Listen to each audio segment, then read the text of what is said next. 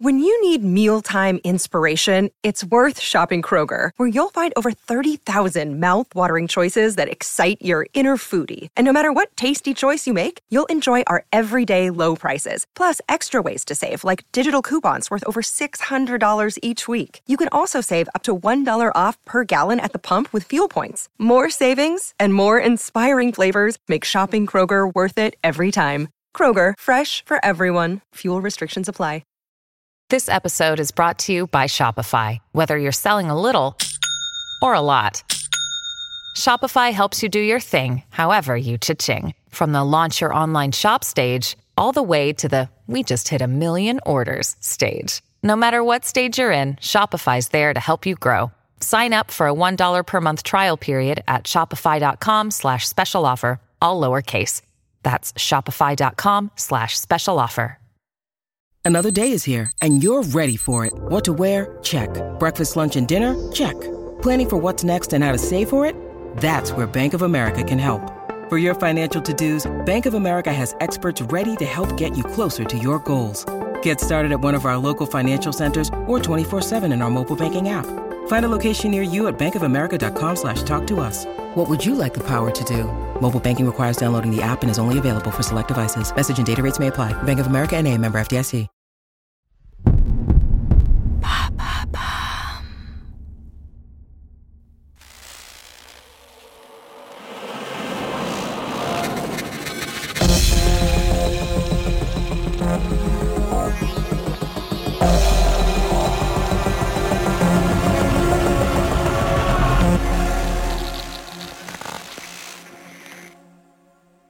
À tous et à toutes et bienvenue dans cet épisode spécial de Noises. Je suis Pauline Ayoun et je fais partie de l'équipe de Bababam, le studio qui a justement développé Noises. Alors Noises, pour ceux qui ne le savent pas, c'est aujourd'hui une trentaine d'épisodes de fiction qui font partie d'une anthologie. Donc ce sont des épisodes unitaires qui nous permettent à chaque fois d'être embarqués dans des univers hyper euh, différents, des univers uniques. Pour cette troisième saison, du coup, les épisodes ont tous été imaginés par dix auteurs, dix autrices, dix collectifs d'auteurs, que nous, en tout cas, chez Bababam, on considère comme la crème de la crème des auteurs euh, et autrices de fiction sonore. Alors, on a reçu beaucoup de questions de nos auditeurs et de nos auditrices sur les coulisses de production d'un tel podcast. Et du coup, à cette occasion, on a décidé, à travers trois épisodes bonus, de vous dévoiler quelques-uns de nos secrets. Dernièrement, nous sommes revenus sur le traitement des faits historiques dans les fictions. Et aujourd'hui, on va s'intéresser à la dystopie dans le podcast. À cette occasion, on reçoit à notre micro Mehdi Bayad. Bonjour Mehdi. Salut. Alors Mehdi, euh, tu es auteur et réalisateur. Tu as écrit le dernier épisode de Noises qui s'appelle Ami. Tu as aussi écrit pour le théâtre, pour des web-séries, mais du coup aussi pour le podcast. Tu as assuré l'écriture, l'interprétation et la réalisation de quatre fictions radiophoniques, dont deux séries dystopiques, Nuit blanche et Lumière noire, diffusées en France et en Belgique en 2020. Tu as reçu beaucoup, beaucoup de prix pour tout ton travail. Tu es lauréat du Fonds Podcast Natif France Culture SACD pour ta série radiophonique Fureur, réalisée par Laure Egoroff. En 2020, tu as écrit et réalisé la série Bisous à demain, sélectionnée au Paris Podcast Festival 2021. La même année, tu écris, interprètes et réalises la fiction sonore Rouge Vif, diffusée sur La Première. Puis, elle a été ensuite jouée en septembre 2021 sur la scène de la Maison de la Poésie à Paris.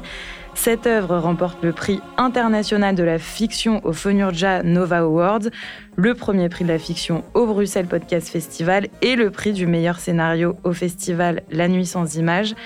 Et en 2022, tu réalises le podcast Tout ça m'est égal pour Classique 21 et Jeune Vieux Con pour la première.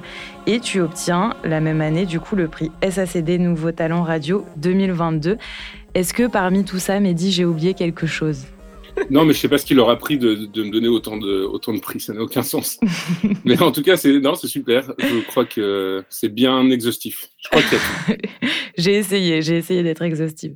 Alors, on va revenir sur ton travail un peu plus tard, mais avant, laissez-moi donc vous présenter Nathalie Bernaz. Donc, Nathalie, c'est toi qui as réalisé l'épisode Ami pour Noises. Donc, toi, tu es comédienne au théâtre et metteuse en scène. On a pu te voir en 2007 dans Pour ceux qui restent de Pascal Elbé et dans les pièces courtes d'Ivan Viripayev avec la compagnie Callisto. En 2009, tu intègres la compagnie des Aléas et tu joues dans Horowitz mise en pièce et le premier d'Israël Horowitz. Et depuis 2014, tu fais partie du collectif Attention Fragile à l'affiche d'Irrésistible de Fabrice Roger Lacan, de Cabaret Amer et de Building de Léonore Confino, dont tu signes la commise en scène. Tu fais partie du monde merveilleux du podcast depuis 2019 et tu travailles beaucoup avec nous, avec Bababam, notamment pour Noises, Silencio et Boulet Bill aussi, disponible sur Amazon Music. Nathalie, première question, comment passe-t-on de la scène au podcast? Bah, ça s'est fait de façon un peu euh, hasardeuse, mais en fait, euh, en fait, c'était une très bonne chose. Ça faisait un petit moment que moi je voulais euh, mettre en scène au théâtre. Voilà, donc les, les, les, projets arrivaient, mais ça s'était pas encore fait.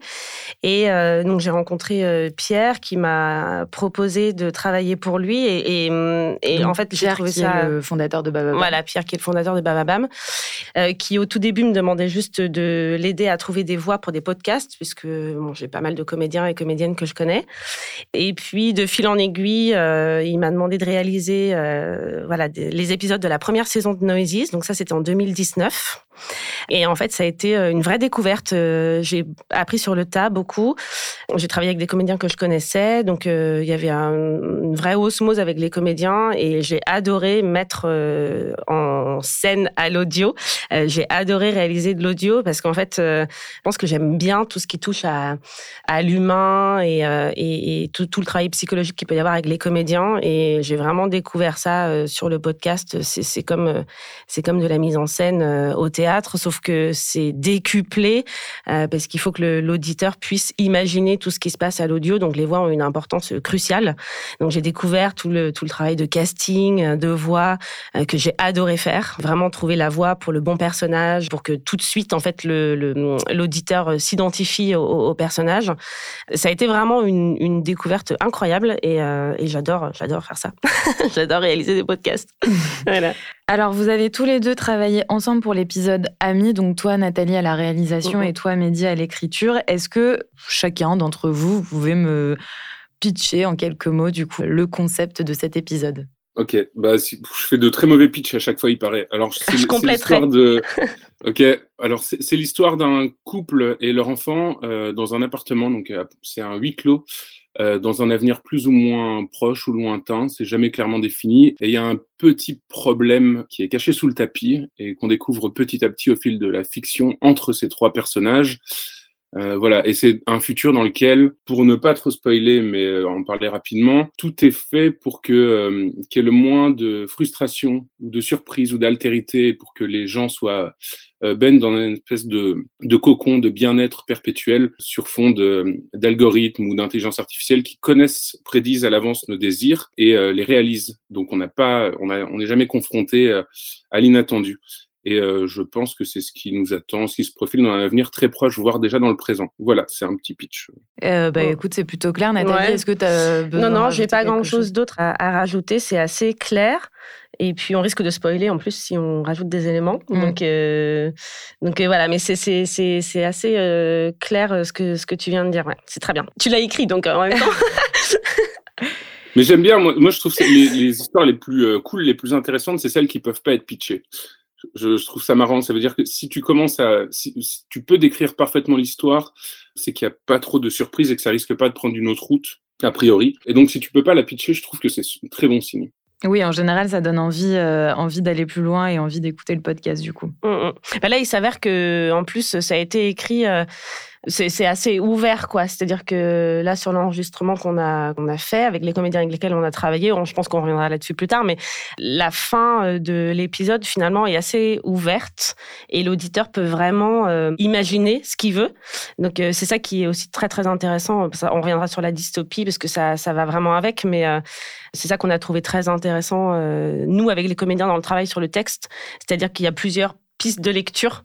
Et voilà, et c'est d'autant euh, d'autant plus jouissif. En fait, c'est d'autant plus jouissif de pour des comédiens de travailler là-dessus et pour une réalisatrice de se dire euh, voilà, c'est ouvert et, et, on laisse l'auditeur à l'audio, parce qu'en plus, il n'y a pas d'image, donc ça renforce complètement le, tout le côté imagination, imaginaire, et de se dire, bah, on vous laisse et, et, à vous de faire votre, votre petit chemin avec cet épisode. quoi. Alors, toi, Mehdi, tu as l'habitude d'écrire des dystopies. Est-ce que tu peux euh, peut-être nous expliquer en quelques mots ce qui caractérise une dystopie? Je crois qu'il s'agit de rendre compte euh, du présent à travers une fiction qu'on campe dans un avenir plus ou moins proche, en grossissant les traits de problématiques contemporaines propres à notre société, qu'on peut déjà repérer en filigrane, mais euh, qui peuvent se transformer en menaces catastrophiques dans l'avenir. Voilà. ok, donc c'est quelque chose qui... En une seule phrase. T'es hyper phrase. Donc, dans une dystopie, on, dénonce forcément quelque chose, selon toi? Oui, euh, il me semble. Après, c'est le truc le plus intéressant, je trouve, avec la dystopie, c'est un peu ce que j'ai dit, mais en gros, c'est que on te donne l'impression de parler d'un truc extrêmement lointain, euh, alors qu'en fait, tu vois, ou je sais pas si tu parles de, robots ou de, ou de voyages dans, ou de sociétés totalitaires extrêmes. En fait, il s'agit juste de parler du présent à chaque fois. Donc c'est euh, simplement une excuse pour mettre en lumière, en grossissant les traits, des phénomènes qui sont déjà à l'œuvre aujourd'hui et peut-être euh, des phénomènes qui commencent à peine, euh, qu'on peut observer ou euh, parfois qui sont passés sous silence, mais qui, s'ils prennent de l'ampleur dans les prochaines années, peuvent devenir catastrophiques. Et donc à chaque fois, ça part de là. Et puis en tirant un peu sur le trait, après, bah, tu as des, pas, as des monstres sacrés de la dystopie. c'est tout le monde, c'est Huxley, Orwell, Ray Bradbury. En fait, à chaque fois, c'est ça, c'est-à-dire c'est une espèce de société qui tend à quelque chose d'absolu genre euh, sécurité absolue, dans euh, bonheur absolu, dans le meilleur des mondes, ou euh, ignorance absolue dans Fahrenheit 451. Donc c'est un espèce de monde total, et après ça passe par, avec la volonté hégémonique un peu de faire disparaître toutes les aspérités et de nous amener à un contrôle parfait sur nos vies. Ouais. Et si je peux rajouter quelque chose, du coup, sur la dystopie, euh, c'est souvent apparenté aussi au genre de la science-fiction, mais c'est quand même différent. C'est-à-dire que la science-fiction va mettre en avant, euh, voilà, des avancées technologiques qui vont être très fortes. Par exemple, les robots euh, ou ce genre de choses. Mais la dystopie, elle, va plutôt être, et c'est exactement ce que tu dis, Mehdi, c'est-à-dire que c'est le présent finalement qu'on dépeint dans un futur proche. C'est-à-dire que ça va être plus axé sur le comportement humain. Euh, mhm. Et euh, donc, euh, ça va être beaucoup plus axé là-dessus que sur, que sur, le, sur un monde. C'est-à-dire qu'il n'y a aucun élément fantastique dans une dystopie, alors qu'il peut y en avoir dans, en science-fiction. en science-fiction, mhm. on peut avoir des métamorphoses humaines, on peut avoir voilà, des, des choses qui se passent à la limite du surnaturel. Or, dans la dystopie, c'est pas du tout ça. Quoi. On est vraiment dans un monde qui, qui qui, peut être euh, ce monde-là demain. Euh, si on prend Years and Years, par exemple, cette fameuse série euh, qui a été réalisée récemment, elle commence vraiment dans les années là 2024-25, il me semble, enfin ou 2022 même peut-être. Et, et c'est vraiment ça prend la société telle qu'elle est avec voilà, les comportements humains et des volontés euh, politiques qui font qu'on veut euh, essayer de tendre vers une utopie, mais en fait, ça va devenir une contre-utopie et la dystopie va dépeindre, euh, dépeindre ça, quoi. Un monde où c'est pas le, hum, pas les avancées technologiques qui sont mises en avant, mais c'est plutôt les comportements humains.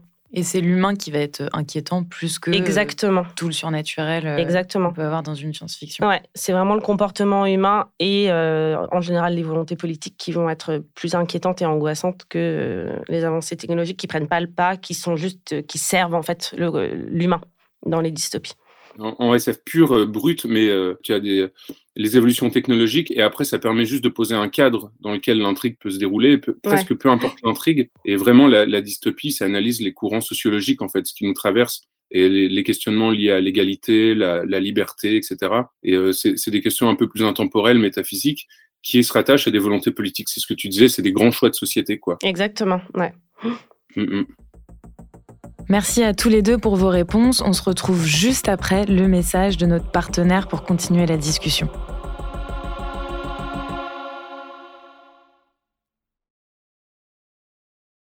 Et donc, toi, Nathalie, tu as déjà réalisé une dystopie en mhm. podcast, donc Silencio, que Bababam a produit, donc une euh, dystopie euh, écrite par Thomas Le Petit Corps.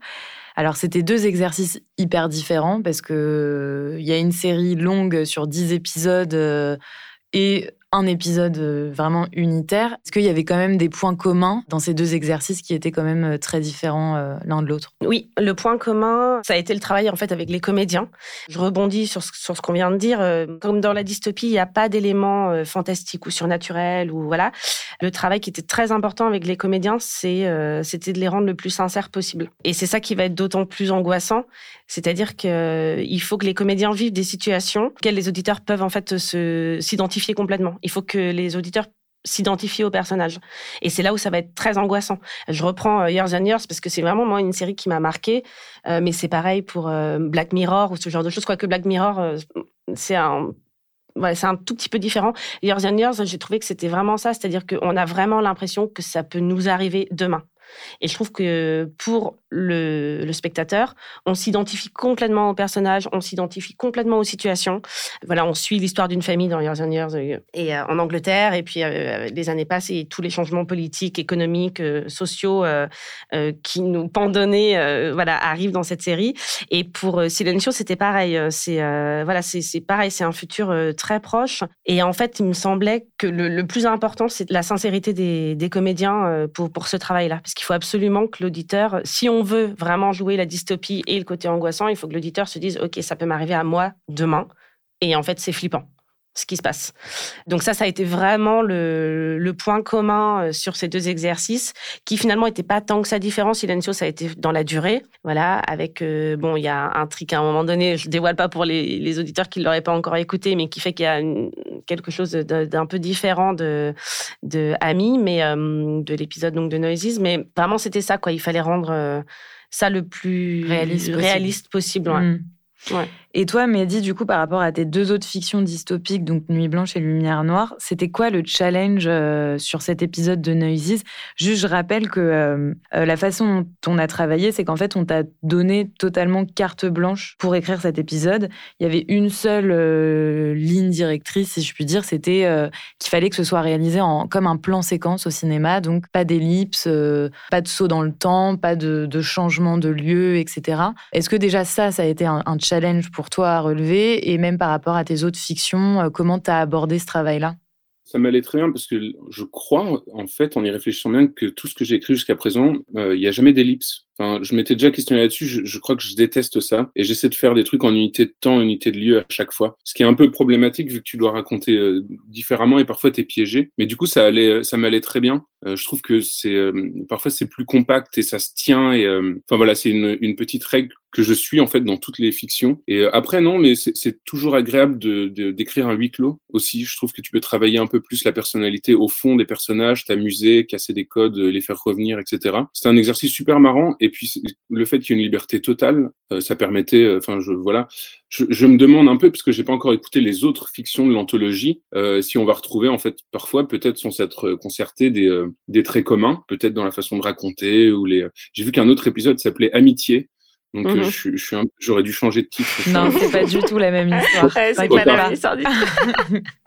non, mais voilà, mais c'est pour ça que j'ai hâte aussi d'écouter les autres. J'ai déjà écouté les deux premières, qui étaient très très cool. Mais non, l'exercice me plaisait beaucoup. Après, en, une nouvelle, c'est, moi je trouve l'exercice très compliqué de la nouvelle parce que tout doit de se l'épisode euh, unitaire. oui, c'est ça. Mm. Ouais, en, fait, en très peu de temps, tu dois réussir à, installer, développer et euh, conclure mm. euh, les, les, arches un peu de tous tes personnages, plus le sujet central, avoir un espèce de climax, et puis euh, trouver une fin adéquate par rapport au, à ce que tu as installé et tout. Et tout ça en, je sais pas, 10, entre 10 et 20 minutes ou 15 minutes. 20 exactement. Mm. C'est un exercice, mais ça, c'est un exercice compliqué aussi euh, en termes de, direction, de réalisation, je suppose, là, et en termes de direction d'acteurs et d'actrices, parce que là aussi, en fait, tu dois, enfin, tout est très compact, et en même temps, il faut quand même que ça respire, euh, mais tu dois pas perdre l'attention, mais tu dois, enfin voilà, il y a tout un cheminement à créer en termes de réalisation au sein d'une seule boucle. Euh, donc euh, ça aussi, je trouve ça fascinant. C'est pour ça que je, en, en écoutant cet épisode, j'étais, euh, Enfin voilà, j'ai trouvé que c'était du super boulot fait par Nathalie parce que pour que tout se tienne et que le rythme soit super bon, dense, mais que ça respire, euh, c'était un exercice très compliqué. Nathalie, du coup, tu veux ajouter quelque chose euh? Oui, oui. Bah, après, merci Mehdi, et puis je te renvoie, je te renvoie le compliment parce que le texte était, était justement bien écrit. C'est un exercice très compliqué d'avoir un début, un milieu, une fin, que tout ça tienne en un quart d'heure, 20 minutes. Enfin voilà, c'est c'est un beau défi et tu l'as très très bien relevé. Et après, effectivement, avec les comédiens, l'idée c'est de, de réussir à faire ressortir les émotions sur une phrase, euh, sur une respiration. Sur, euh, donc pour le comédien, c'est un exercice aussi euh, difficile, mais en même temps, c'est très excitant parce qu'il faut réussir à, à, faire en sorte que les émotions passent de façon très rapide et, et en même temps à travailler les ruptures, travailler les silences, ce que le texte permettait. Donc ça, c'était vraiment chouette comme tout parce que ça, voilà, dans, dans les temps de silence, en fait, l'auditeur aussi a le temps de grand berger, de se dire mince, qu'est-ce qui se passe? Oui, puis il y a la tension qui monte. Exactement, ça fait monter la tension. Ça installe un peu une ambiance euh, un peu inquiétante aussi. Euh. Exactement, ouais, c'est tout à fait ça. Et, euh, et c'est un travail un peu, c'est ce que j'ai l'habitude de dire, mais c'est ce que j'avais aussi dit pour Silencio, c'est un travail d'orfèvrerie avec les comédiens. C'est-à-dire que chaque réplique a son importance sur un format aussi court, ce qui du coup est différent de Silencio pour rebondir sur ta question précédente. voilà, sur Silencio, on avait 10 épisodes, on avait le temps d'installer tranquillement les choses. là, sur un épisode de 20 minutes, euh, un quart d'heure, 20 minutes, il faut tout de suite que ça soit, ça doit être très incisif, ça doit être clair, net. Euh, les intentions doivent être tout de suite justes, ainsi que les silences, parce que les silences apportent énormément, l'attention euh, notamment. Donc c'est un travail extraordinaire à faire avec des comédiens, vraiment. Et on salue aussi le travail de exactement de, Jean Gabriel, qui bah, qui a qui a su un peu concrétiser tout ce travail complètement. qui, mmh, mmh. qui vient tout droit de votre imagination, quoi. Ouais, ouais, ouais, Mais c'est ça, ça, qui est fascinant, quoi. Tu, tu vois, bah, par exemple, entre, enfin, c'est plusieurs cerveaux réunis sur un seul truc. Moi, je, moi, je trouve ça incroyable. Tu vois, parce que même, enfin, c'est ça, au montage, tu, tu, racontes aussi quelque chose. Hein, en, si, la voix empiète, si le, enfin, je sais pas, dans les silences, dans le rythme, dans à peu près tout. En fait, à toutes les étapes, les comédiens, comédiennes s'approprient aussi le texte, en font quelque chose. La direction d'acteur, le, la réelle, enfin, en, vrai, toutes les étapes, il y a quelque, il y a un autre regard qui arrive sur la même histoire, enfin, le même texte et euh, chacun de nous arrive avec son propre euh, son propre ressenti de ce qu'il est en train de lire ou de comment il perçoit la chose. Euh, et tout ça fait un espèce de bouillon et je trouve ça, je trouve ça vraiment incroyable le résultat. Parce qu'on a tous très certainement une idée un peu différente et euh, comment la faire coïncider vers un seul objet artistique? Euh, c'est un procédé juste dingue en fait. Euh, je voulais juste rebondir sur ce que Mehdi a, dit tout à l'heure concernant les plusieurs cerveaux qui se mettent en œuvre sur un, travail comme ça de, podcast. Je trouve que le podcast aujourd'hui, c'est encore un domaine dans lequel on valorise énormément et les auteurs et les réalisateurs et tous les gens qui font la post-production, notamment là dans le cadre de Noises. Et je trouve ça très important parce que les scénaristes sur des films sont pas forcément très connus, par exemple. Euh, on va souvent au cinéma voir un film pour un, euh, pour un acteur ou pour un réalisateur, mais pas forcément euh, pour un scénariste. C'était le cas dans les années 70-80, mais là, c'est plus le cas. En tout cas, c'est moins le cas. et je trouve ça très important. Moi, j'ai adoré travailler avec, avec Mehdi sur cet épisode. J'ai adoré aussi travailler avec Thomas sur Silencio. Je trouve qu'il y a eu un échange entre les auteurs et, et en l'occurrence, moi, la réalisatrice, qui est très riche d'avoir euh, le point de vue de l'auteur, le point de vue des comédiens, le point de vue de la personne qui réalise. Il faut vraiment continuer de valoriser ça. Je sais que chez Bababam, vous le faites et je trouve ça absolument super parce que les auteurs sont, sont valorisés. C'est hyper important parce que sans auteur, on n'a pas de script et du coup, on n'a pas de podcast. Je voulais juste notifier ça parce que hum, j'entends souvent au cinéma ou au théâtre, c'est un peu différent, mais au cinéma, que les, voilà, ça peut être parfois compliqué pour les scénaristes d'être reconnus, d'être euh, reconnus pour leur travail, pour leur travail euh, même pour des séries en hein, télé. Euh. et voilà, je trouve ça très important et je trouve que le monde du podcast a encore ça et il faut le c'est précieux. Voilà, c'était ma petite. Euh, mais, euh, mais voilà, je, trouve ça important euh, à dire, quoi. Mehdi, tu veux rebondir sur ce que sur ce qu'a dit Nathalie? Oui, bah, pas mieux. Merci. Ouais, ça s'est super bien passé. Et effectivement, le, travail d'auteur est, vraiment reconnu chez Bababam. Je fais pas de la pub comme ça, freestyle. C'était vraiment bien. et puis le travail aussi avec Nathalie, très intéressant à l'écoute. Et donc ça, c'est non, non, ça c'est super. Et c'est à valoriser, c'est clair. On trouve pas ça partout. On en revient à la dystopie. Donc Pourquoi, Mehdi, tu as de nouveau souhaité nous proposer un, un épisode de ce genre dystopique, du coup? Et pourquoi la dystopie dans ton travail, elle prend une place euh, aussi importante? Mais les prochaines fictions seront super gentilles et, poétiques. Et il y aura de l'amour du début à la fin. Non, je sais pas. Je sais pas. C'est un petit peu. Mais oui, en plus, je viens de finir d'écrire une autre. Ouais, j'ai un petit euh, tropisme pour les, euh, les, fictions dystopiques, je sais pas. Et d'où ça, vient? Bah, je pense que je suis un peu furieux, euh, peut-être sur deux trois trucs qui déconnent aujourd'hui. Et donc il y a beaucoup de et ça fait, je sais pas, ça, ça nourrit beaucoup l'imagination. Il y a suffisamment de matière aujourd'hui pour mmh pour voilà, pour esquisser un petit peu à la, deux, trois fictions.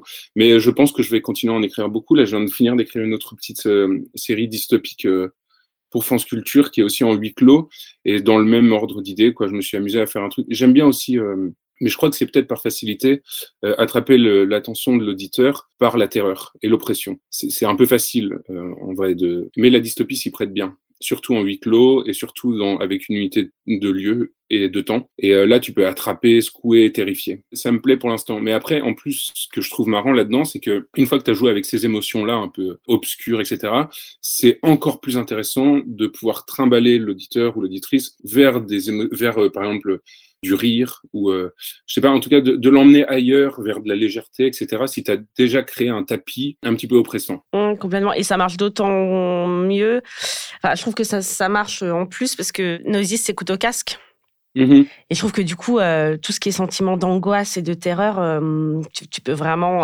Enfin, c'est génial, quoi. C'est génial. Tu es au casque, tu fermes les yeux et là, tu plonges dans cette fiction. Il n'y a que ça. Tu n'es perturbé par rien d'autre. Euh, donc euh, l'angoisse, la terreur, toutes ces choses-là sont des sentiments qui euh, qui sont super à véhiculer par cette façon d'écouter ce podcast. Quoi. Par exemple, dans la dystopie ou dans le fantastique, ce qui est, ce qui est super, je trouve, c'est qu'il y a un peu, en fait, il y a de la, tu instilles quelques gouttes de bizarrerie.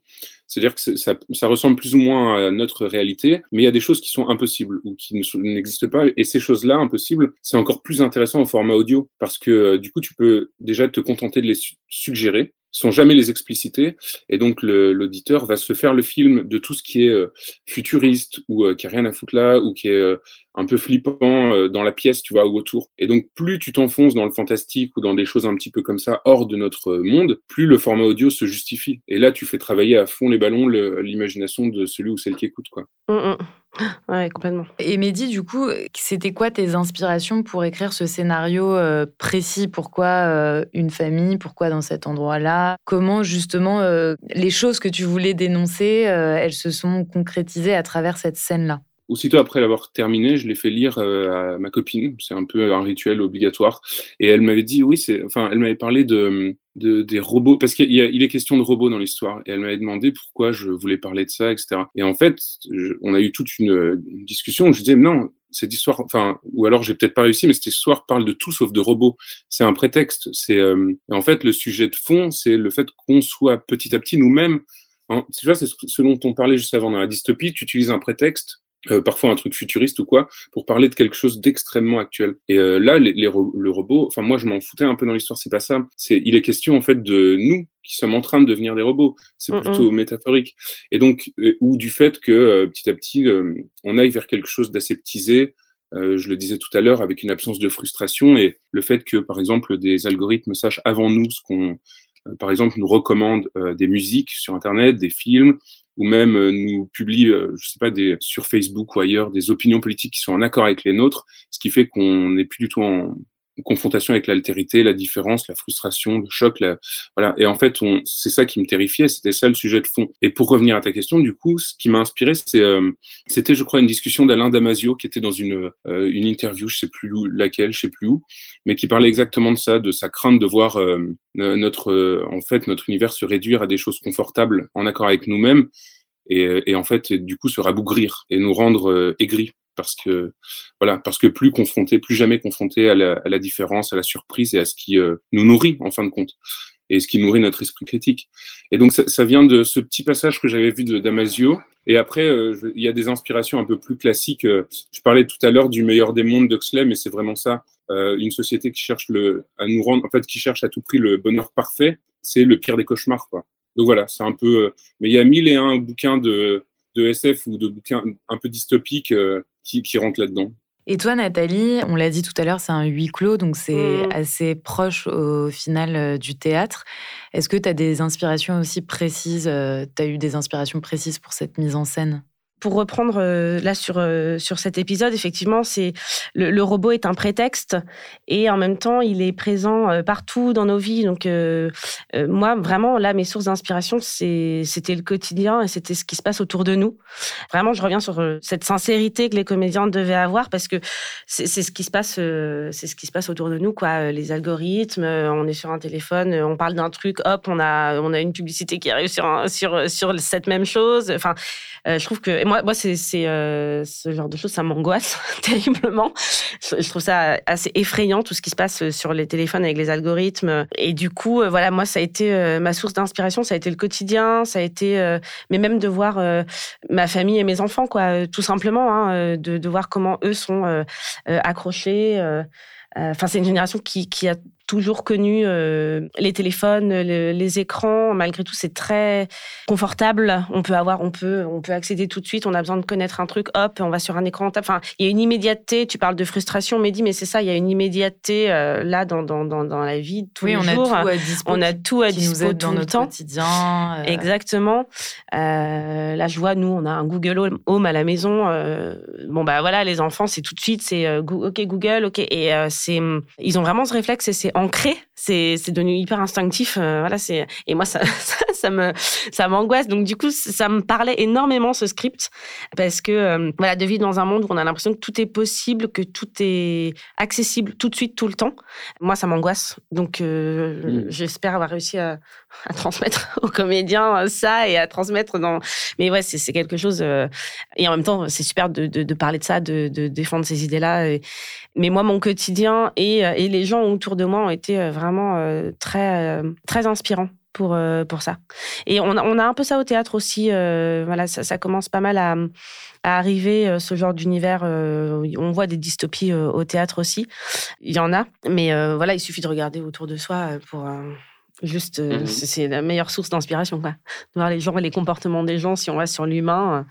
Voilà. Donc, euh, et puis, euh, pour tout ce qui est post-prod, j'avais parlé à Jean-Gabriel, mais il y, a un film aussi euh, de Jean-Pierre Jeunet qui était sorti, Big Bugs, il me semble, sur pareil un monde où tout est très robotisé. Une famille vit dans une maison et, c'est les robots qui s'occupent vraiment de tout.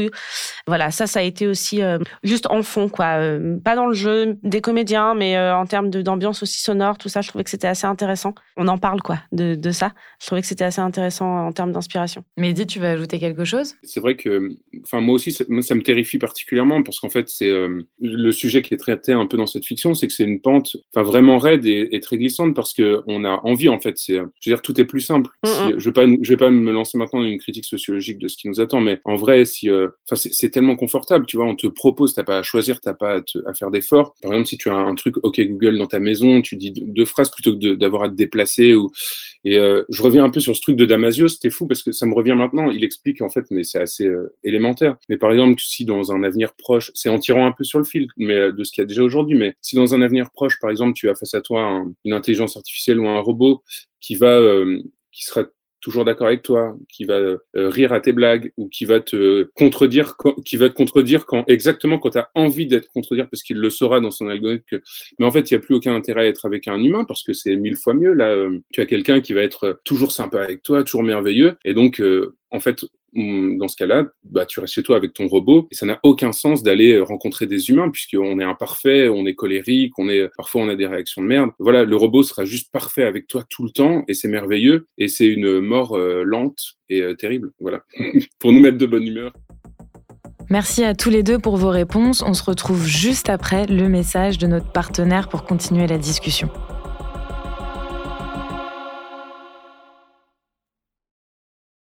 Pour finir, est-ce que chacun euh, et chacune, vous avez des recommandations de podcasts euh, de fiction, dystopiques ou pas, à nous recommander? Ou même des œuvres dystopiques, hein, que ce soit des bouquins, des films, des, pièces de théâtre. Euh. si on veut rester dans le thème, allez, partons sur la dystopie. ben, moi, en ce moment, je lis La Servante écarlate. Voilà, qui est une dystopie. J'aurais dû lire, lire ce, livre il y a bien longtemps, mais alors c'est sorti en série aussi. Voilà, ça a été adapté. Donc, je l'ai pas encore regardé parce que je, je, voulais lire le livre avant. Et donc, c'est un monde Juste euh, pour dire en, deux mots, un monde dans lequel euh, la fertilité est terriblement en baisse, euh, voire quasi nulle. Et donc, les femmes sont mises à disposition, les femmes encore fertiles sont mises à disposition des commandants, qui sont des hommes qui, règnent en fait sur, sur la société. ces commandants sont mariés avec, ils ont une femme stérile. Et donc, les, les servantes sont là pour accomplir le, le travail de de reproduction avec les commandants. Donc, euh, il y a tout un cérémonial, euh, tout ça. Et bon, je trouve ça assez, euh, c'est assez atemporel. C'est-à-dire qu'on ne sait pas trop. Ça a été écrit par Marguerite Atwood. Et hum, ça pourrait se passer. c'est assez étrange quand on lit cette œuvre parce que ça pourrait être. Il y a des éléments où on se dit, tiens, c'est le Moyen-Âge. Et en même temps, d'autres éléments où on se dit, ah non, en fait, c'est pas possible. Il y a des téléphones portables, il y a des choses comme ça. Donc, c'est vraiment atemporel. Ça pourrait être. ça pourrait se passer n'importe quand. Et puis quand j'entends euh, parler de, cette baisse de fertilité là un peu partout, parce qu'on en parle quand même beaucoup, euh, voilà, ça résonne et c'est un peu euh, angoissant quoi. mais c'est une super œuvre, c'est très bien écrit, ça résonne sur plein de points sociétaux, donc c'est riche et j'ai hâte de voir la série parce qu'il paraît que la série est très très bien aussi. Voilà, c'est dystopique et féministe. Et qui résonne aussi avec l'actualité de ce qui se passe aux États-Unis. Exactement. Euh, avec l'interdiction de l'IVG. Et, Exactement. Ouais, et, ouais. Euh, et, du corps de la femme. Enfin, Exactement. Du pouvoir de la femme de disposer Exactement. C'est vraiment la prise de pouvoir des, des, des, hommes, euh, une prise de pouvoir. On revient sur cette volonté politique dont on parlait tout à l'heure pour faire la différence avec la science-fiction et la dystopie. C'est vraiment ça, quoi. C'est les femmes ne disposent absolument plus du tout de leur corps. Et donc, elles se rappellent comment c'était avant. Et c'est assez terrible, quoi, de, de, de voir. Donc, effectivement, la décision euh, aux États-Unis fait écho euh, à 100% euh, à, ce livre et à, cette œuvre. Ouais. Donc, lisez ce, livre. Et toi, Mehdi, du coup, une dystopie à nous suggérer? Il y a beaucoup de choses à lire, à écouter, à voir dans tous les sens. je sais pas, peut-être juste bah, lire tout Philippe Cadic. Je pense que ça fait du bien au quotidien. Et enfin, dernière question, c'est quoi vos actus? Vos prochains projets moi, j'ai en préparation deux pièces de théâtre pour la saison prochaine, notamment une sur justement les problèmes de fertilité au sein d'un couple. Euh, une pièce qui a été euh, qui s'appelle Le Cagaret, qui est inspirée d'un fait divers euh, en Espagne. Et c'est l'histoire d'un couple l'histoire d'un couple qui ne peut pas avoir d'enfants. Euh, c'est euh, l'homme, pour le coup, euh, qui a des problèmes de fertilité. Et donc, ils sont tirés au sort par un laboratoire pharmaceutique pour participer à une campagne voilà, d'aide médicale pour, retrouver la fertilité et réussir à avoir des enfants. Et puis, ça se passe pas bien. Et voilà, donc, c'est très engagé. C'est un projet très engagé. Je suis ravie de faire partie de ce projet. pour le coup, là, seulement en tant que comédienne. Ce, que, voilà, ce qui est aussi super. voilà, j'ai hâte de me lancer euh, dans, ce projet. Et un autre projet avec le collectif euh, où là ce sera écriture et mise en scène collective, mais pour l'instant on n'en parle pas. c'est le début à voir. Et puis euh, et puis voilà projet podcast certainement à venir. Là aussi on, on verra à la rentrée en septembre. Mehdi? Euh, oui, il y a quelques petites fictions qui vont arriver. Je me suis mis un petit peu en pause, mais il y a des. Je vais publier plusieurs séries audio à partir de la rentrée, puis aussi un, une série animée bientôt et euh, des petits épisodes courts. Enfin, il y a énormément de trucs qui euh, sur lequel je me suis bien amusé, euh, qui arrive euh, prochainement à partir de août-septembre, si je dis pas de bêtises. Donc euh, voilà, un peu dans tous les sens. Bah merci en tout cas à tous les deux. Chers auditeurs, n'hésitez pas à aller découvrir donc cet épisode de Noises, Amis, donc écrit par Mehdi Bayad, réalisé par Nathalie Bernas et monté par Jean-Gabriel Rassa. Donc un épisode produit par Bababam. Je rappelle que tous les épisodes sont disponibles sur toutes les plateformes d'écoute. On se retrouve très vite pour un prochain épisode dans lequel on parlera de post-production cette fois, parce que c'est euh, aussi une étape euh, très très importante dans la réalisation euh, d'une fiction sonore et du podcast en général. Je laisserai donc le micro à Justine Courtois, qui est la directrice de production, donc pour animer cet épisode. Merci à Laura Barbaret pour la préparation de cet épisode et merci à vous, chers auditeurs et auditrices, pour votre écoute. À bientôt. Au revoir. Salut.